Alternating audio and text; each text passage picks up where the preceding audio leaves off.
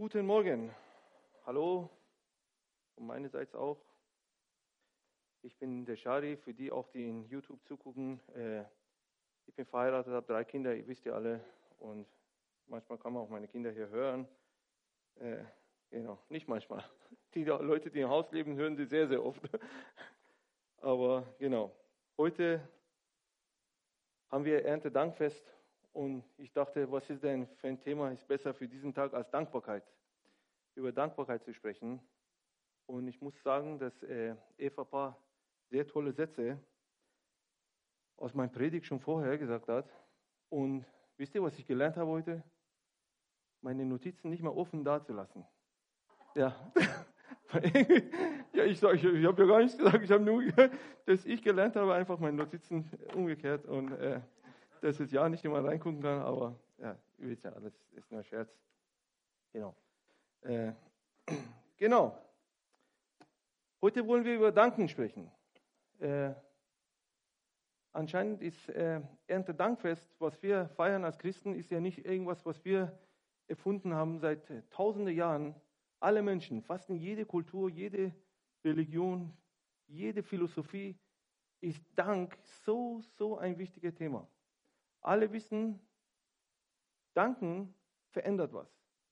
Danken macht irgendwas in unserem Leben, verändert die Atmosphäre, ob es jetzt äh, die geistliche Atmosphäre, die wir kennen, oder irgendeine andere Atmosphäre, auf jeden Fall verändert er die Atmosphäre. Unser Herz, diese Einstellung, die wir in unser Leben haben, macht was. Und heute möchte ich einfach ein paar Sachen über die Bibel rauspicken in ein paar Versen und zu gucken, wie Gott das Ganze sieht, wie Gott dieses Thema Dankbarkeit und Danken sieht, wie Gott eigentlich uns beauftragt, immer wieder zu danken, immer wieder vor ihm zu kommen und, und das Ganze äh, auszuüben, damit unsere Dimension, unsere Atmosphäre, unsere geistliche Dimension verändert wird. Und heute möchten wir ein paar Bibelverse angucken und dann weitergehen und gucken, wie wir dann was lernen können. Wir haben ja vor drei Wochen haben wir Johanna, Johanna Planet, ist es genau, Johanna Planet, haben wir hier gehabt. Und sie hat ja über die geistliche Gaben gesprochen, Zungenreden, dass das eine sehr, sehr wichtige Rolle im christlichen Leben, äh, was das ausmacht und dass wir wirklich durch diese geistliche Sprache Gottes Geheimnis aussprechen und dass wir Gottes Dimension, Gottes Wahrheiten einfach aussprechen und in, in Wahrheiten, die er in unser Herzen legt, dass wir das wirklich proklamieren und in äh, natürlichen sichtbar machen. Und, und das ist natürlich ein sehr, sehr wichtiger Punkt. Und ich glaube tatsächlich, eine der Säulen vielleicht im christlichen Leben ist bei uns Charismatiker ist tatsächlich die Zungensprache. Und, aber ich glaube tatsächlich auch, Dankbarkeit ist eine auch sehr, sehr, sehr wichtige Rolle und sehr wichtige Säule eigentlich in unser christliches Leben. Und wie Gebet, wie Fürbitte und äh, die Sachen, was Gott eigentlich als Säule der Christentum und als Säule unserer Dasein und unsere äh, Bekenntnis zu ihm darstellt, ist eine von den Punkten ist Dankbarkeit. Aber oft wird, glaube ich, Dankbarkeit ein bisschen so an die Seite geschoben, weil die Sachen Fürbitte, Zungen sprechen und äh, Gebet, Wunder und solche Sachen werden mehr als geistlich gesehen als ein dankbares Herz. Und ich glaube wirklich, ein dankbares Herz ist ein sehr, sehr großes Geschenk Gottes und eine sehr, sehr geistliche Gabe, weil wir dadurch vieles verändern können. Und heute möchte ich darüber sprechen. Weil ich glaube, dass Dankbarkeit tatsächlich unsere Demut vor Gott zeigt und zeigt, wie, wie Gott groß ist, wie er Geber aller Gaben ist und wie, wie er unser Leben beschenkt. Und ich glaube, wir haben ja darüber gesprochen, dass äh, viele, die auf dem Land gearbeitet haben oder gelebt haben und groß geworden sind, kennen das. viele Bauern wissen, wenn Gott nicht gibt, dann kann man nichts machen. Man braucht Regen, man braucht Sonne. Egal, was man macht, das sind eine Sachen, Sachen, wo man nicht beeinflussen kann. Ich meine, natürlich gibt es Gewächshäuser und alles drum und dran, aber damals, wenn die Leute wirklich die Saat gesät haben, wussten, okay, das, das, jetzt sehe ich das und der Rest liegt in Gottes Händen. Wie viel Ernte zu mir zurückkommt. Und wir haben natürlich heutzutage nicht so diese, diese Problem. Natürlich, das Größte, was wir machen müssen, ist einfach in den Supermarkt gehen und gucken, was wir kaufen. Und wenn man kein Geld hat, ist natürlich der liebe Stadt da und der gibt auch einem was. Dann ist gar nicht mehr so Bedürfnis danach, vielleicht dankbar zu sein an den Schöpfer, der alles gibt. Aber früher haben die Leute wirklich sehr, sehr, waren sich sehr, sehr bewusst, wenn er nicht gibt, dann bin ich verloren. Wenn er nicht seine Hand auf mein Leben hat, dann habe ich tatsächlich, äh, kann ich nächstes Jahr nicht mehr weitermachen.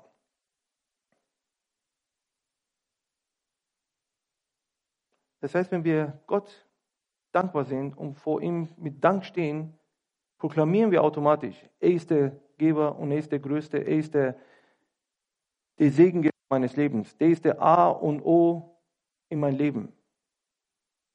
Der ist derjenige, der tatsächlich jede Herzenschlag in mein Herzen reingibt. Der ist der, der wirklich meine Zunge öffnet, dass ich reden kann. Der ist der, der jeden Atemzug von mir äh, wirklich beeinflusst, dass ich das einziehen kann.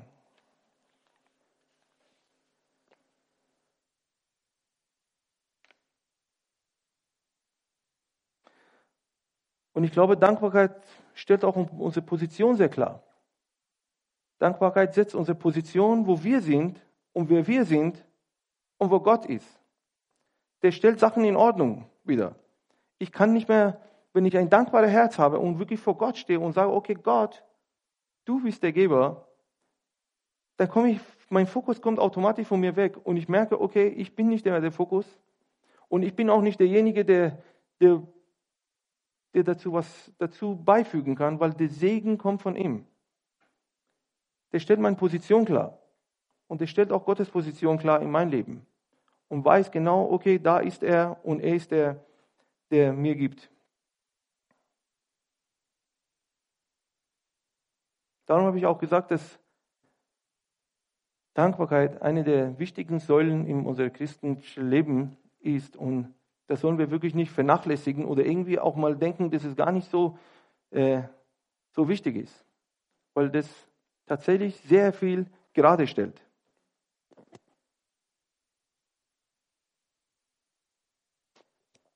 Dazu möchte ich auch ein paar Bibelversen für euch lesen, dass, äh, dass es einfach diese Position sehr, sehr klar macht, dass unsere Position klar macht und die Wichtigkeit des Dankes in der Bibel. Es gibt natürlich viele, viele, viele Bibelversen. Ich habe jetzt nur ein paar rausgepickt, einfach damit wir äh, mal anfangen, äh, unser Herz in eine richtige Richtung zu lenken und einfach mal gucken, wie Gott einfach in seinem Wort das ganze Thema behandelt und was Gott eigentlich zu uns als Gemeinde sagen will. Der erste Vers ist in äh, Psalmen 50, 14, 15. Ich habe letztes Jahr darüber auch noch gesprochen und das ist eine, eine sehr, sehr wichtige Vers für mich und für mein Leben und äh, für meine Familie. Und wir, ich denke wirklich, wenn ich ungelogen, vielleicht jeden Tag einmal über diese Vers nach. Jedes Mal, wenn ich in eine Verlegenheit komme, irgendwann, wenn ich in eine Situation komme, wo ich merke, okay, da ist vielleicht kein Ausweg, ob es geistlich ist oder äh, natürlich, da komme ich über diesen Vers in Psalm 50, weil ich denke, dass es eine sehr, sehr klare Aussage macht, was Dank und Dankbarkeit in unseren Herzen macht. Da steht, opfert Dank, opfert Gott Dank und erfüllt den Höchsten dein Gelübde. Und ruft mich am Tag der Not, ich will dich retten und du wirst mich verherrlichen. Wenn du Gott Dank opferst, steht hier, dann erfüllst du automatisch deine Gelübde. Das ist nicht irgendwas, was man einfach nur macht, sondern das ist ein Versprechen, die, die, die in der Bibel steht, dass David sagt, ich habe Gott versprochen und ich habe Gott zugesagt, dass ich wirklich dankbar sein werde und ich werde ihm danken. Und ich glaube, das ist auch für uns, sollte so sein. Das ist nicht irgendwas Überflüssiges, sondern das, was du verpflichtet bist, quasi zu machen. Und dadurch wird er verherrlicht. Weil er dich aus einer Not rausrettet. Und diese Not kann sein, was, was auch, vielleicht ist es eine Gedankennot gerade, die du drin bist. Vielleicht ist es eine Arbeitsnot, die du vielleicht hast. Vielleicht ist es finanzielle Not. Vielleicht ist es ein, ein Not. Du kannst eigentlich den Not eigentlich da setzen, wo du, wo du das haben möchtest. Egal in welcher Not du stehst. Erfülle deine Gelübde und dank Gott. Und er wird dich aus der Not retten. Und warum rettet er dich aus der Not? Nicht, weil du so toll bist, sondern weil jede sieht dann, wow, Gott hat diesem Mensch geholfen. Gott hat ihm aus der Not gerettet. Und er wird verherrlicht. Wir sehen bei Franzi, das war eine Riesennot. Das hätte Wirbelsäulenbruch geben können. Es hätte tausende Sachen sein können. Gott hat sie aus der Not gerettet. Natürlich sie, hat sie den Resultat davon und sie ist happy. Aber wir alle haben geschrien, Halleluja, wow, Halleluja. Das war nicht, weil jetzt der Franzi keine Wirbelsäulenbruch hatte, sondern weil wir gemerkt haben, dass Gott eine krasse Wunder getan hat. Wow, Gott ist gut. Weil ich bin davon überzeugt, wenn Franzi vielleicht die Wirbelsäule gebrochen hätte, in einem Jahr hätten wir alle vergessen, dass dieser Unfall passiert ist. Sie hätte mit dem Leid leben müssen und jedes Mal, wenn wir sie gesehen hätten, hätten wir vielleicht uns leid getan, aber am Endeffekt hat sie ja die Konsequenz zu tragen. Aber Gott hat das gemacht, damit wir alle sehen, er ist gut und er bewahrt uns.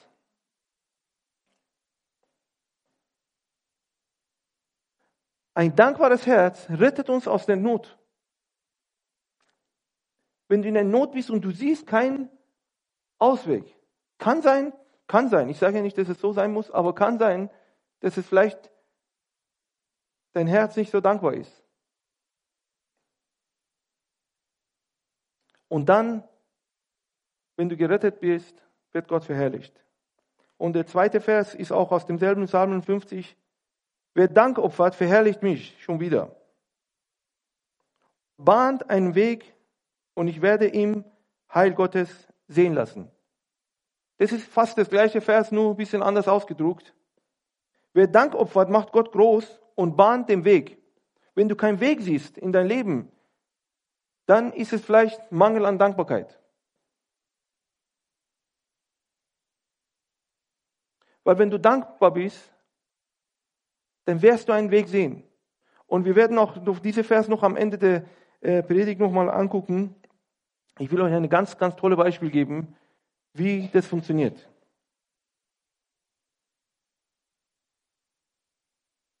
Dank Gott und du wirst den Weg sehen. Dein geistlicher Augen gehen auf und du kannst sehen Sachen, die vielleicht gar nicht denken könntest, Sachen, die vielleicht nicht vorstellen konntest, aber die sind da, weil Gott hat einen Ausweg. Jesus ist der Weg und er ist der Weg und er bleibt der Weg für immer.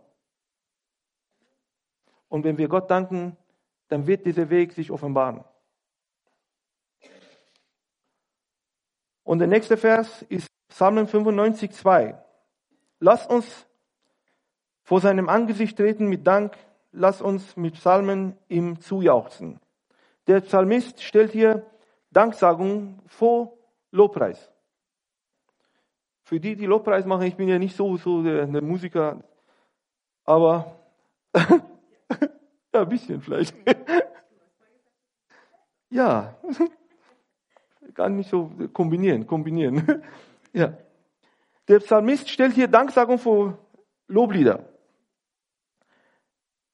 Er sagt, hey, wenn ihr zu Gott kommt, bringt Dank, dankt ihm erst und dann bringt eure Loblieder. Sozusagen als zweites. Ihr bringt einfach, man kann nicht einfach kommen und loben, bevor man nicht gedankt hat. Und nach dem Psalmist geht und nach diesem Psalmen ist tatsächlich Dank der Schlüssel zum Lobpreis. Es ist so, als wenn man mit Dank kommt und den Tür öffnet und in den Thronsaal Gottes reingeht und dann ist der Gott und mit seinem Thron da und man fängt an, ihm zu loben und zu preisen für den, der ist und, und ihm zuzusingen. Dankbarkeit ist die Grundlage, glaube ich, auf die die wahre Lobpreis gegründet ist. Wenn wir nicht dankbar sind, können wir auch keine Lobpreis machen. Weil wie kannst du einen Gott loben, wo du gar nicht weißt, dass er, dass er gut ist?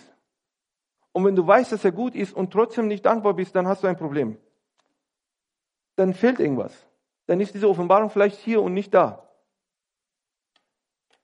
Ich muss den Stift weglegen, weil Elisabeth hat letztes Mal gesagt, ich darf keinen Stift in der Hand nehmen. Das, ist das irritiert, hat sie gesagt. Ja, vielleicht, mich irritiert es nicht, aber genau. Und ich möchte wirklich jetzt auch klarstellen, was, äh, was ich mit Dankbarkeit meine. Das muss ich mal vorlesen. Ja? Dankbarkeit ist nicht automatisch dasselbe, Danken ist nicht das, was, was Dankbarkeit ausmacht. Ich glaube, wir haben uns sehr gewöhnt, wie Beispiel Entschuldigung sagen. Man bringt ja die Kinder bei, ah, du hast was gemacht, sag mal Entschuldigung. Ob er sich leid tut oder nicht, der sagt es einfach. Und ich glaube, mit Danken ist das Gleiche. Wir haben einfach vom Kind auf gelernt, wenn jemand dir was gibt, dann sagst du Danke. Ob du jetzt dankbar bist oder nicht, ist egal. Hauptsache du dankst. Weil das gehört zur Höflichkeit. Ne? Man muss danken. Und aber es hat keine Folgen.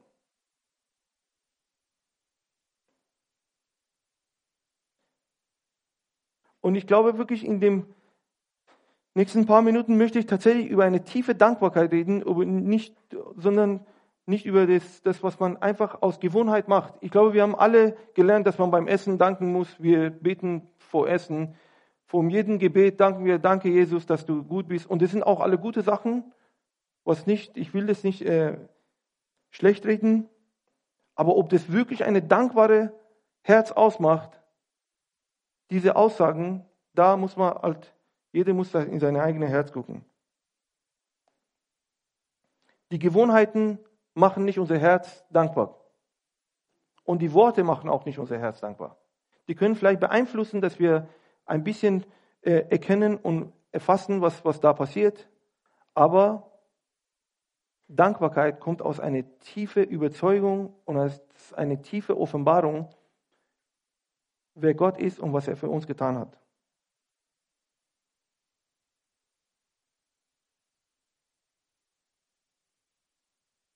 Wir üben natürlich Ente Dankfest einmal im Jahr. Wir machen Dankesgottesdiensten. Ich weiß, ich war einmal in einem Gottesdienst, wo wir vier Stunden lang Gott gedankt haben. Und das hat wirklich einen eine sehr guten Effekt gehabt. Aber man geht raus aus der Gottesdienst und man hat so viel gedankt, und da kommt morgen die Sorgen wieder und dann ist wieder alles weg. Alles fusch.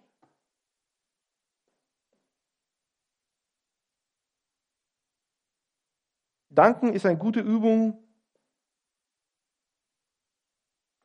und Danksagen ist eine sehr gute Übung. Aber das macht nicht unser Herz dankbar.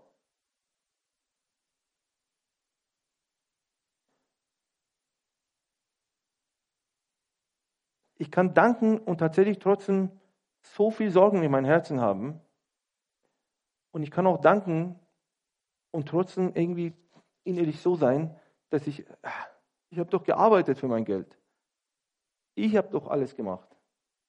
Und trotzdem irgendwie stolz sein, dass es doch nicht alles von dem einen kommt.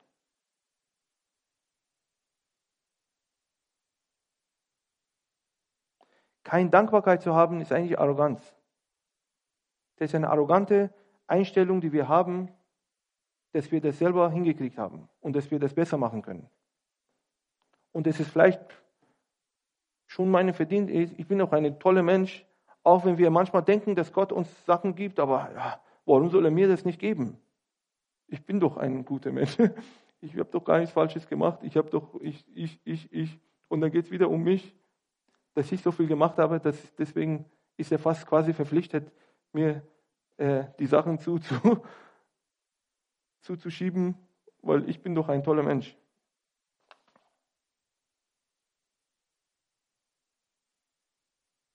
Und diese Einstellung kann uns in zwei Richtungen führen. Entweder wir werden verächtlich gegenüber denen, die, die vielleicht nicht so mit Gott hinkriegen und die vielleicht nicht so gut haben, die vielleicht nicht so geistlich sind. Oder das kann uns zu eine tiefe Selbstverzweiflung und auch Panik führen. Oh, habe ich jetzt alles richtig gemacht? Habe ich jetzt nicht? Kaum kommt irgendwas nicht an. Oh, war, war ich richtig? War ich nicht richtig? Oder ich denke, ich war richtig und mein Leben und mein Segen ist einfach, weil ich so ein toller Mensch bin. Und derjenige, der, der nicht so viel hat oder derjenige, der nicht äh, happy ist oder fröhlich ist, kann sein, dass er irgendwas falsch gemacht hat mit Gott. Und dann verpassen wir total die Gnade, die jeden eigentlich ohne Maß gegeben ist. Psalm 104 sagt, zieht ein in seine Tore mit Dank, in seine Vorhofen, Vorhöfe mit Lobgesang. Preist ihn, dankt seinen Namen. Der sagt, zieht in seine Tore mit Dank, mit Lobgesang. Und preist ihn und dankt ihm für seinen Namen. Was sind seine Namen? Diese Namen sollen wir wirklich verinnerlichen. Jahwe, der, der der ist, der ist immer dasselbe und das Gleiche. Der verändert sich nicht. Egal wie blöd ich mich verhalte, egal wie negativ ich mich verhalte, er ist der, der ist und der ist der Schöpfer und der Gott der Segen und der Gott des Lebens.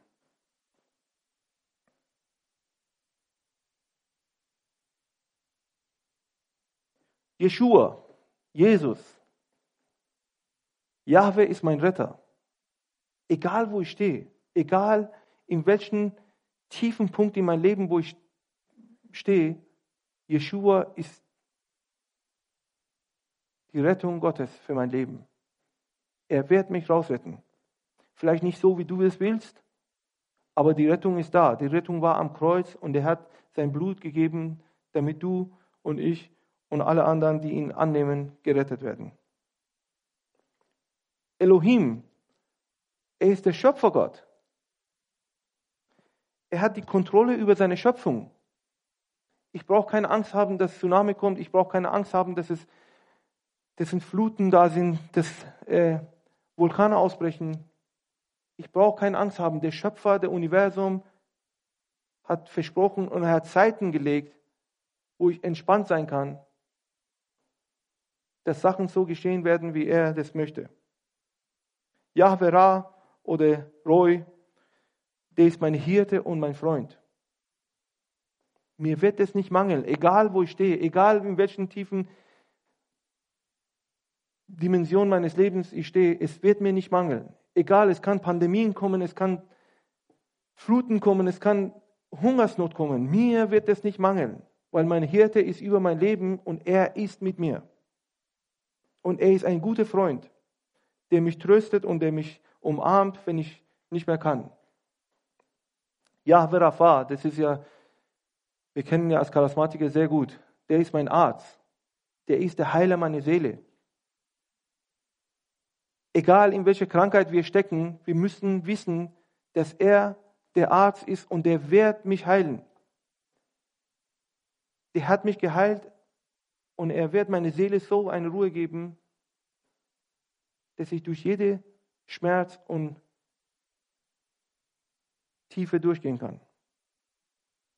Jahwe er ist hier, er ist immer bei mir. Ich brauche keine Angst haben vor Dunkelheit. Ich habe tatsächlich Dunkelangst, Dunkelheit Angst gehabt. Ich konnte nicht in Dunkelheit gehen. Ich habe so eine Panik gehabt. Und bis ich irgendwie gemerkt habe, Jahwe Shammah, ist, der ist hier, der ist bei mir. Und überall, wo ich komme, wo es, wo es früher Angst war, wo es dunkel war, ist tatsächlich jetzt eine Freude. Als es wirklich diese Wort, diese Namen für mich offenbart wurde, ist die Dunkelheit auf einmal ein Freudenort geworden. Weil ich weiß, da wo dunkel ist und wo Angst herrscht, für mich Angst geherrscht hat, ist er da. Und da freue ich mich so sehr, das könnt ihr euch gar nicht vorstellen, ich freue mich so sehr, weil ich gehe manchmal äh, wenn ich, ich, ich fahre ja Taxi, na, und wenn ich außerhalb von der Stadt fahre und kein Licht ist, dann mache ich Lichter aus, damit es richtig, richtig dunkel wird. Weil ich irgendwie tatsächlich in diesem Moment, wo es richtig dunkel wird, wo früher Angst da war, fühle ich mich auf einmal so gut, so gut und so eine Freude, weil ich weiß, er ist da. Das ist für mich ein Zeichen seines Anwesenheit gewesen, geworden, wenn es richtig dunkel wird. Und, und wenn ich am Abend hier reinfahre und der ist ja richtig im Hof dunkel und diesen blöden Licht geht da an, dann denke ich, ah, schon wieder hat, hat er den Gegenwart Gottes für mich so irgendwie weggepustet. Weg, äh, ist nicht wahr, aber das ist halt das, was ich fühle. Der ist da. Egal wo du bist, egal mit welchen Ängsten du kämpfst, der ist bei dir. Und es gibt eine Reihe von Namen Gottes, wo der Psalmist sagt, wenn du kommst, dank wegen seinem Namen. Atme es tief ein, wie ein Luft, dass es wirklich wie ein Sauerstoff in deine Lunge und dann in deine Blutzellen und dann in deine ganze Körper reingeht. Dass es wirklich reinzieht,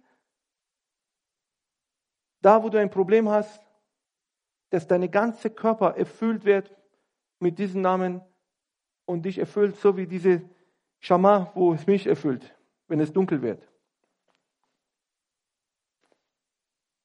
Und dein Leben wird sich verändern.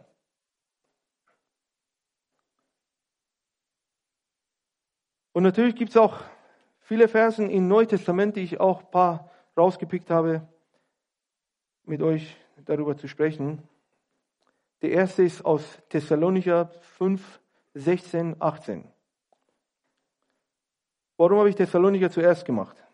Thessalonicher Brief ist einer der ersten Briefe, die im äh, Neuen Testament offiziell, äh, eine der Briefe, die in, in, in, äh, in der Bibel stehen, wo es äh, auch ein biblischer Brief ist, ist einer der ersten Briefe, geschichtlich gesehen, die registriert wurde.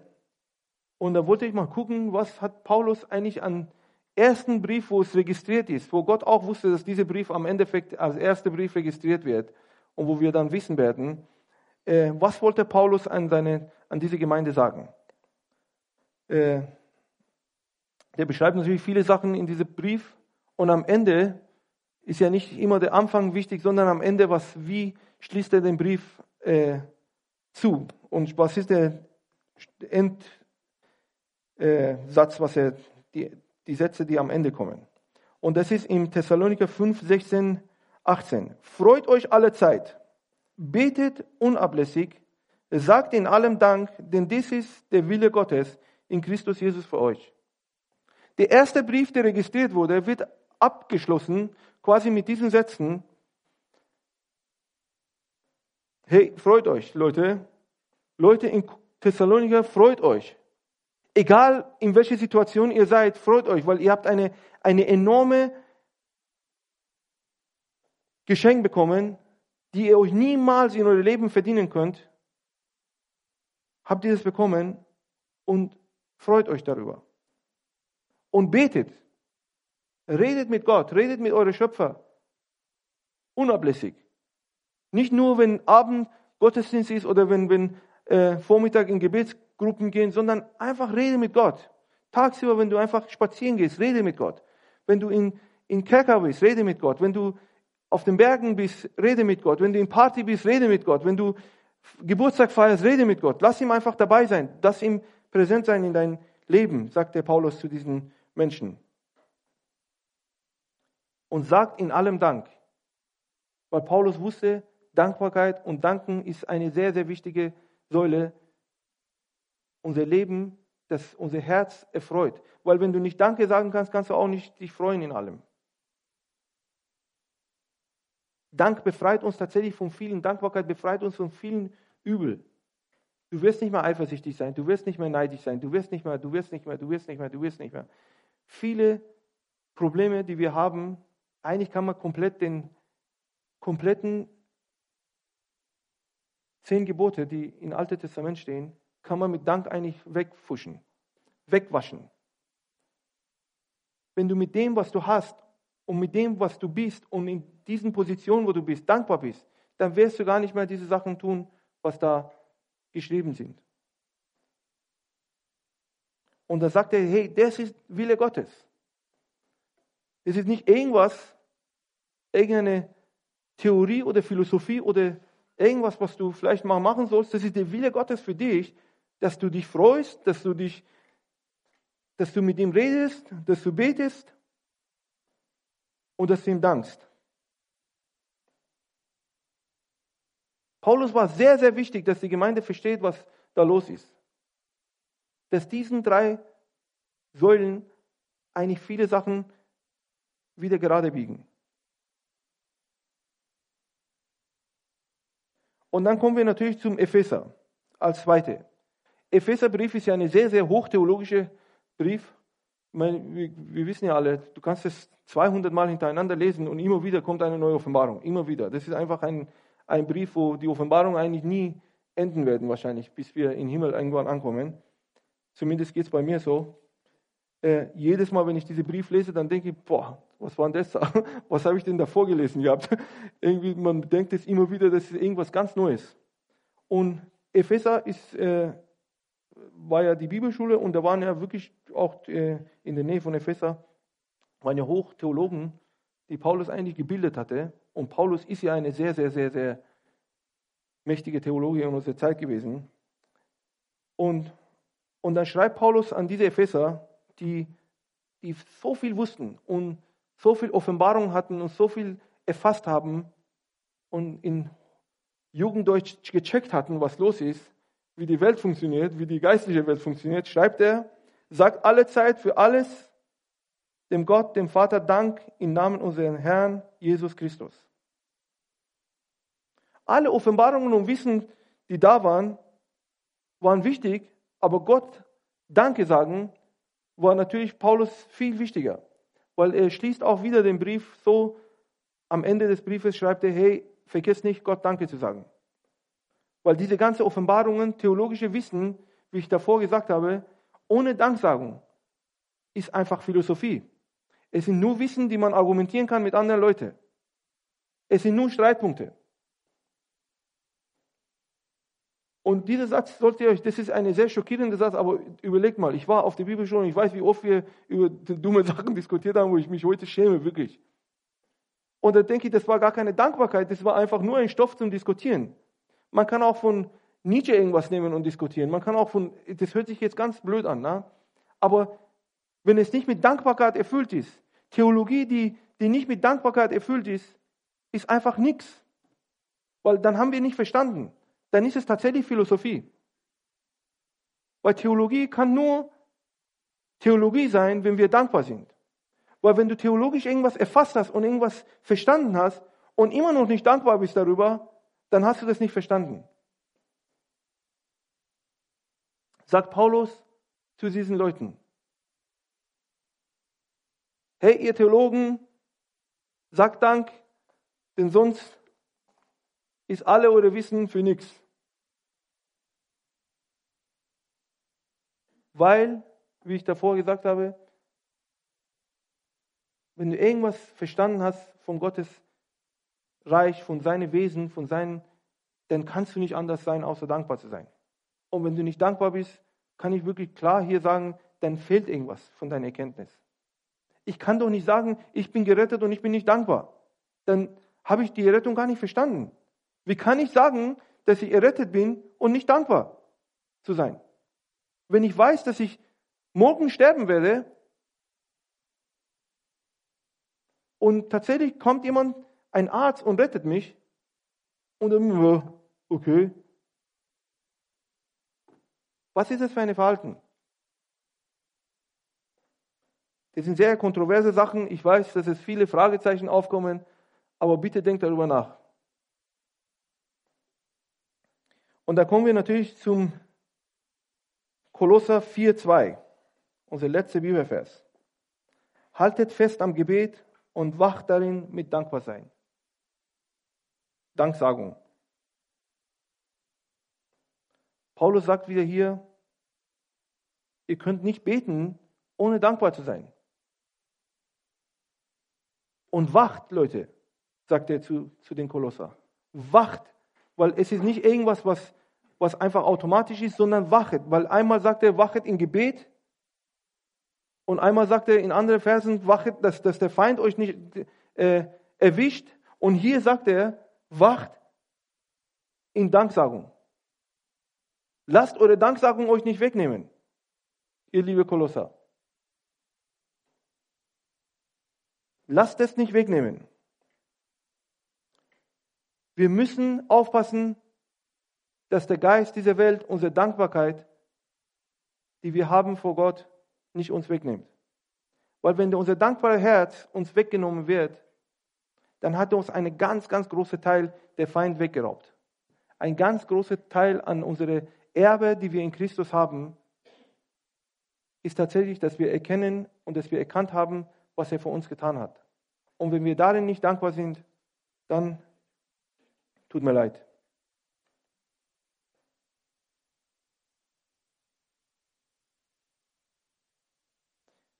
Und ich möchte euch einfach eine ganz kurze, äh, das war einmal ein Film, aber ich konnte den Film leider nicht äh, runterladen. Deswegen habe ich ein paar Bilder das, äh, gemacht. Und das, das, zeigt eine ganz, ganz tolle Einstellung äh, von dankbaren Menschen und undankbaren Menschen. Da steht, Gott save me und Gott äh, rette mich.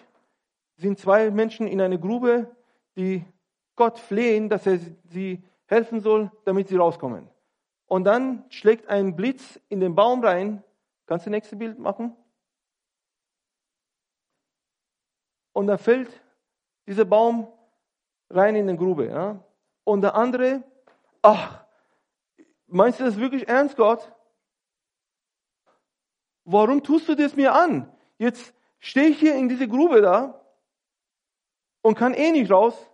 Und dann nimmst du mir auch den Schatten über meinen Kopf weg damit ich richtig koche und einfach wie eine äh, Suppentopf einfach weggekocht werde. Ne?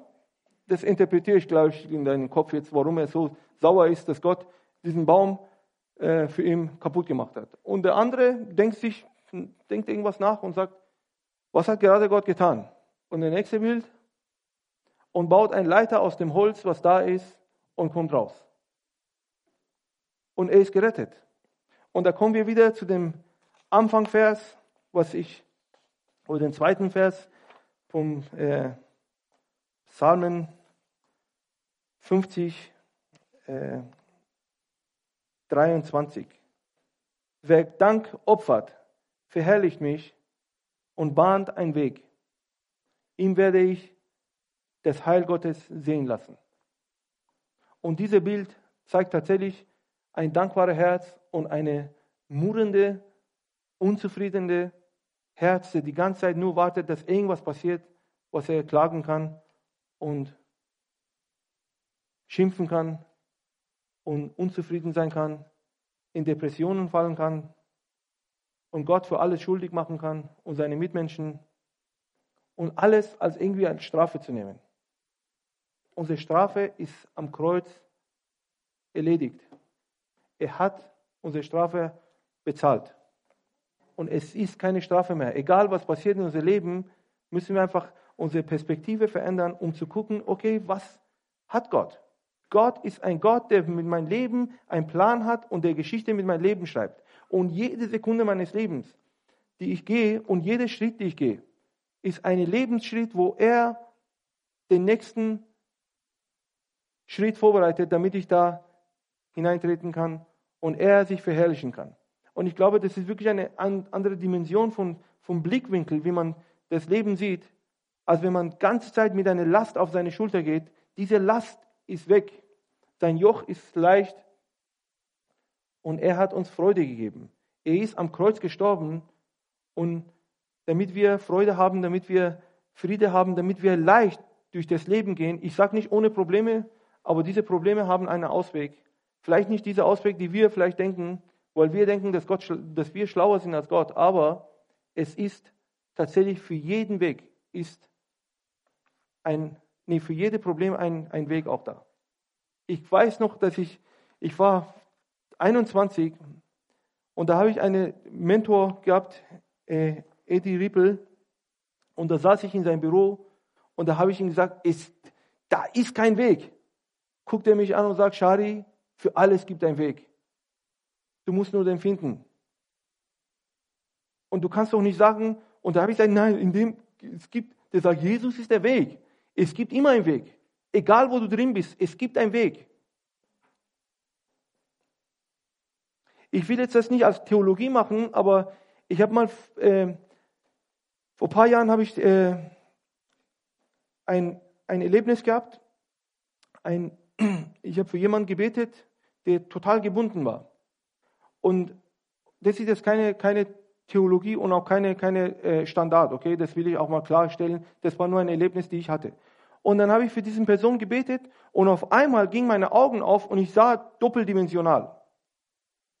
Und ich sah, wie, wie diesen Mensch in eine Kerker gebunden war und Dämonen ihn festgehalten haben. Und ich konnte wirklich alles sehen. Ich konnte auch die, die äh, Hausgegenstände sehen und auch diese Dimension sehen. Das war wie ein, wie ein ineinander äh, gedrehtes, ich weiß, ich gar nicht, kann gar nicht erklären, wie das war. Äh, diese Dimension, das war eine überdimensionale Sache. Und dann kam ich da rein in diesen, und ich dachte natürlich als junger Mensch, geh rein und hol den Person raus. Fupp, gehe ich in diesen Kerker rein und dann zack, waren die Türen zu. Und ich habe mich gedreht und es war nichts mehr da. Und ich habe so Angst ich kriege immer noch Gänsehaut, wenn ich darüber rede. Ich habe so Angst gehabt, es war dunkel und nichts da. Und dann schaue ich zu Himmel und sage, Gott, die Türen sind zu. Und da kommt eine Stimme und sagt, ich bin der Tür. Du kannst durch mich immer durchgehen. Ich bin der Weg. Du kannst immer deinen Weg bahnen, weil ich der Weg bin. Und dann auf einmal gingen die Türen auf und der Weg wurde klar, leuchten in diese Kerker. Und ich konnte rauskommen und konnte den Person auch rausrufen. Und diese Person wurde tatsächlich verändert von diesem Moment. Es gibt einen Weg. Und mit Dankbarkeit können wir diesen Weg finden, weil Gott sagt in seinem Wort, wer Dank opfert, verherrlicht mich und bahnt einen Weg. Ich werde das Heil Gottes ihm sehen lassen ich werde das Heil Gottes sehen lassen. Wer Dank opfert, bahnt einen Weg. Egal in welcher Situation, Dankbarkeit ist ein geistliches Prinzip und eine Dimension, die wir unseren Weg bahnen können. Und jetzt liegt es an dir, dein Herz zu prüfen und zu sehen, ob du ein Bekenntnis Danksager bist oder einfach nur mit deinem Mund oder eine tiefe Dankbarkeit in dein Herzen hast.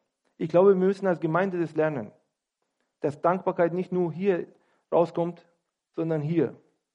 Freude ist nicht nur, sondern Freude ist eine Sache, was aus dem Herzen kommt. Manche Leute tanzen, ich arbeite ja nachts und ich sehe, wie viele Leute in Diskotheken tanzen und am Abend rauskommen, weil sie denken, die haben Party gemacht und die sind fröhlich. Und da kommen die in ein Auto rein und dann fangen die an zu weinen. Und dann denke ich, das, das ist doch kein, kein Freude. Und Freude kommt aus Dankbarkeit. Und lass uns einfach als Gemeinde auch unser Herz prüfen und gucken, ob wir wirklich eine Bekenntnis, der Lippenbekenntnis Danksager sind oder tatsächlich eine tiefe dankbare Menschen. Gott segne euch und bleibt gesund.